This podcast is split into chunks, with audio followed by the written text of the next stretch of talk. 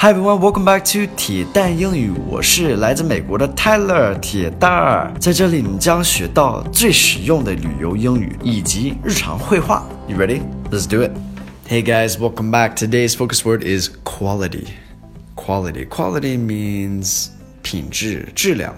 Alright, so some American culture here is that quality over quantity is usually what is preferred in the USA. So quality over quantity This means that quality is more important than quantity.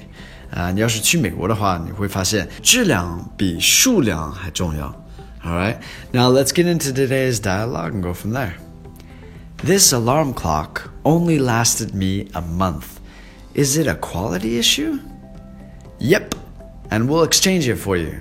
We had a recall on this item.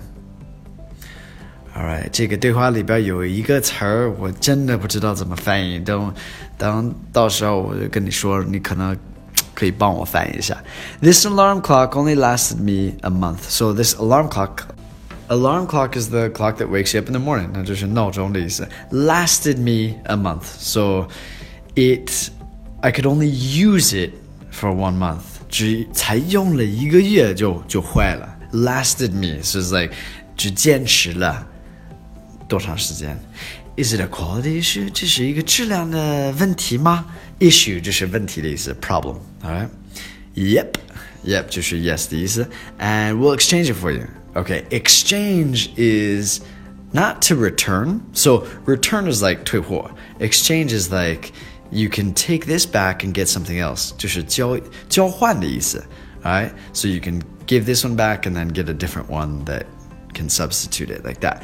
We had a recall on this item. Okay, recall 我真的不知道怎么翻译。So 有的时候我们会出现这种 recall 问题，比如说什么呃配件或者是什么产品或者什么车都有 recall is like 收回了，right? It's like a big problem, big problem, and then they take them all back，就全都收回了 like that.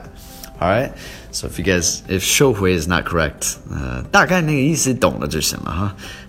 All right, some key vocabulary for today is alarm clock, lasted, quality, issue, exchange, recall.